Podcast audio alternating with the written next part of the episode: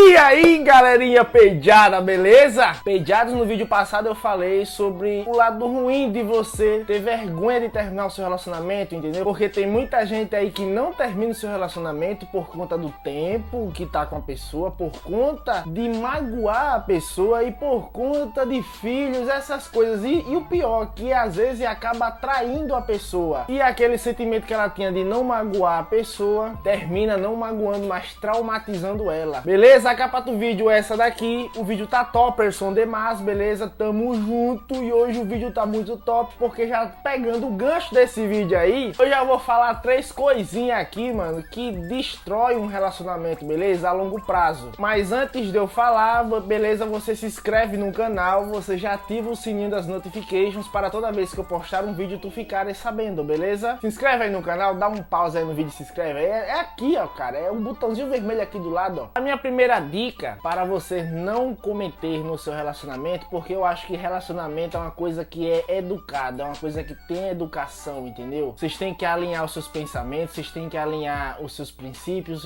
vocês têm que se incluírem. E outra, e uma dessas coisas, vocês têm que impor regras, porque nada sem regra dá certo. Tudo que não tem regra fica uma terra sem lei. E a primeira lei para você não ter um relacionamento fracassado é você ter firmeza nas suas decisões, ter firmeza no que você fala. Porque a partir do momento que você não tem firmeza no que você fala, você perde a sua moral. Porque todo ser humano, ele é oportunista. Todo ser humano, quando ele acha uma brecha para fazer o que ele quer, sendo que aquilo que ele quer é um desejo momentâneo, ele vai fazer porque ele não tem nada que está impedindo ele, mesmo que depois ele se arrependa. Mas na hora ele irá fazer. São pouquíssimos os seres humanos que eu acho que é quando você atinge a maturidade, né? Quando você chega nesse estágio, mas são pouquíssimos os seres humanos que eles têm a liberdade de fazer aquilo que ele quer, o desejo momentâneo dele, de saciar o desejo momentâneo dele, e ele não faz porque ele sabe que aquilo não é o certo a se fazer. Isso são raros os seres humanos. Tem muito ser humano aí que, mesmo que é considerado um ser humano maduro, com ótimos pensamentos, com ótimos insights, com ótimos com ótimas experiências de vida, com ótimas filosofias, mesmo assim, quando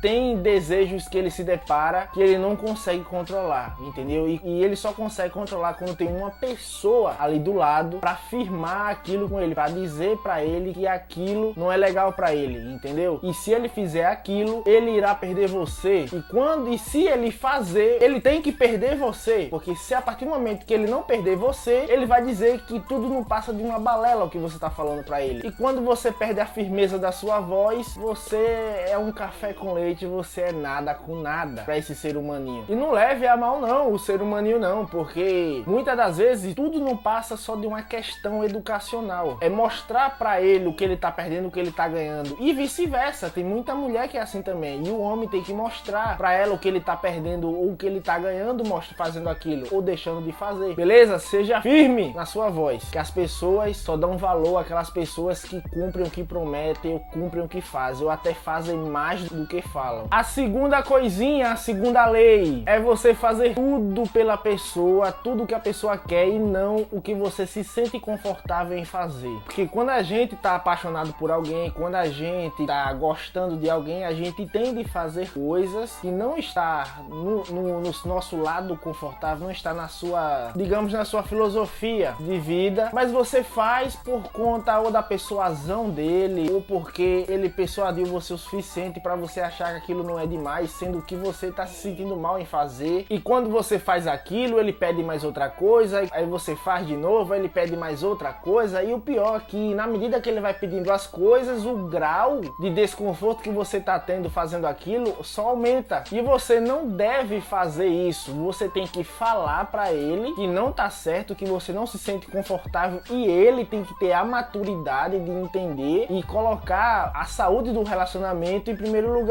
Porque o negócio não é vocês dois brigarem por conta de um problema, é vocês se juntarem e solucionar o, proble o problema. É aí que tá a chave, é, é esse gatilho aí que, tem que, que tem, vocês têm que ter para um relacionamento dar certo. Porque tem muito homem aí, tem muita mulher que quando o parceiro não faz o que ele quer, ele não tem a maturidade de entender que aquilo que ele tá pedindo, a pessoa não se sente confortável em fazer. Ou seja, ao meu ver, um ser humano que faz uma coisa dessa, ele não tá tá priorizando tanto o relacionamento, ele tá priorizando mais os apetites dele, os desejos, os desejos dele ou dela. E o terceiro, que eu acho que vai contra muita coisa que tá acontecendo no mundo de hoje em dia, é o casal ter muita liberdade, entendeu? Essa coisa que a mídia coloca, que todo mundo aí tá vendo, que é que o casal maduro é aquele casal que as pessoas têm uma vida normal, uma vida muito normal, com amigos e tal, e fé, e pode ir pra festa com os amigos e tal, sem o namorado ou sem a namorada. Eu acho que quando você se expõe muito a estímulos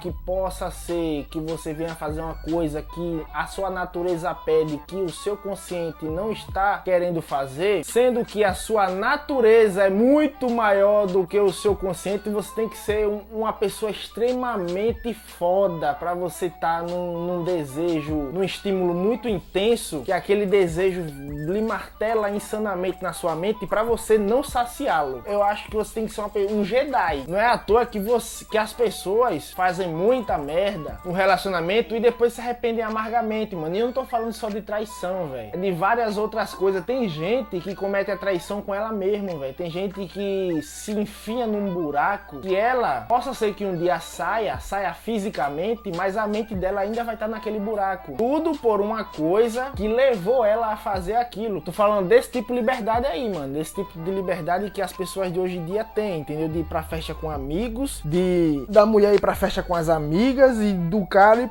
ir pra festa com os amigos. Mano, isso um evento ou outro, uma, uma hora ou outra, de vez em quando, de vez em quando, e não pra, para todo tipo de festa, rola, mano, dá certo. Mas a mulher, o cara deixar ir pra mulher ir pra uma balada, é quando o casal ele tem muita liberdade para fazer o que ele quer. E nem sempre o que a gente quer é o que é certo a se fazer, principalmente quando se trata de relacionamento. Porque pessoas assim que gostam de fazer o que quer, sempre faz o que não presta, sempre faz o que não lhe agrega valor, sempre faz o que eles são influenciados a fazer, sempre eles fazem coisas que está no calor do momento e tudo que e a maioria das coisas que você faz que está no calor do momento, que está no seu impulso, não são coisas boas. Tem muito casal aí, mano, que isso é um casal top, casal gente fina, casal que daria certo muito para ficar junto, mas só que com esse tipo de liberdade que eles dão, essa liberdade que eles consideram madura, eles no dia que eles brigam, no dia que eles discutem, eles vão um para cada lado e os dois fazem besteira. E normalmente casais assim que fazem besteira, eles sempre ficam mantendo uma coisa paralela ao relacionamento que ele tem, ou seja, uma terceira pessoa. Por isso que não é bom você ter tanta liberdade assim para você fazer o que você quer, porque nem sempre o que você quer é o certo a se fazer. E você só descobre isso depois que a merda já tá feita. E ninguém gosta de estar tá limpando merda, né? Porque merda fede, merda incomoda, é difícil de sair.